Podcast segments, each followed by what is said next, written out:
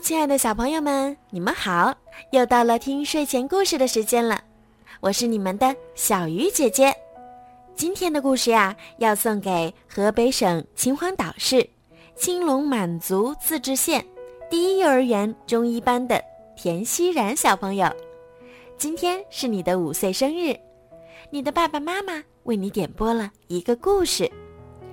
爸爸妈妈想对冉冉说。谢谢你来做我们的宝贝儿，祝你生日快乐，健康成长。今天呢，小鱼姐姐要送给冉冉小朋友的故事是小公主苏菲亚的蓝色绶带兔。下面就让我们一起来听好听的故事吧。魔法王国宠物大赛即将举行。获胜者将得到代表最高荣誉的蓝色绶带。真希望我也有宠物参加比赛。苏菲亚说：“你的宠物兔子呢？”詹姆斯问。“你说幸运草？嗯，它不是我的宠物。”苏菲亚说：“它是我的朋友。”苏菲亚很想得到蓝色绶带。要知道，冠军还可以参加盛大的花车游行。说不定，幸运草会赢呢。苏菲亚找到幸运草，告诉他宠物比赛的事儿。幸运草说：“他愿意作为苏菲亚的宠物去参赛。”我就是那蓝色绶带兔。他欢呼着。安博和詹姆斯在花园里训练各自的宠物。苏菲亚也带着幸运草过来了，可幸运草却不配合苏菲亚。他只想吃胡萝卜。你应该带最棒的兔子去参赛。安博说。他带苏菲亚去城堡动物园挑选新宠物。苏菲亚遇到了兔子金杰。它的毛像雪一样洁白，而且它竟然会吹口哨。不过，我还是想带幸运草去参加比赛。苏菲亚说。苏菲亚的朋友们都在忙着训练自己的宠物。辛达王子骑着他的大象。练习杂技。薇薇安公主的恐龙克莱可，在练习骑独轮车。希尔加德公主的水貂正在练习走钢丝。每个人的宠物都很厉害呢。幸运草，你有什么特殊本领？苏菲亚问。哼，我会跳舞。幸运草咬了一口胡萝卜，自豪地说：“为了让幸运草看起来更特别，苏菲亚想给幸运草戴上一个蓝色蝴蝶结。”“嗯，不！”幸运草坚决不肯。怎么办？苏菲亚想得到蓝色绶带，坐着花车去游行，可幸运草并不配合。幸运草，如果你不专心训练，我就带其他兔子去参赛了。”苏菲亚说道。“嗯，随便。”幸运草说，“正好我可以睡一觉。”苏菲亚来到城堡动物园找金杰。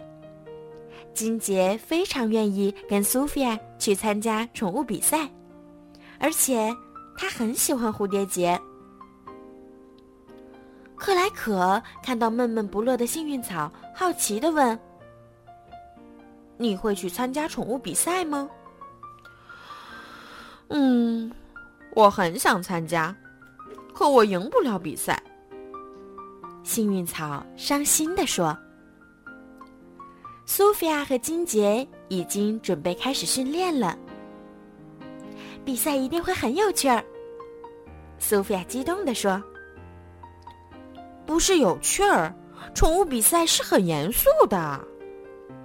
金杰认真的说：“放轻松。”苏菲亚说着，抛出一颗蓝莓，来，接住它。嗯，不了，我可不想这样吃蓝莓。金杰说。克莱可找到苏菲亚，生气地说：“你这么做伤了幸运草的心。”是他不想参赛，苏菲亚说：“不，幸运草想参加。”克莱可气鼓鼓地说。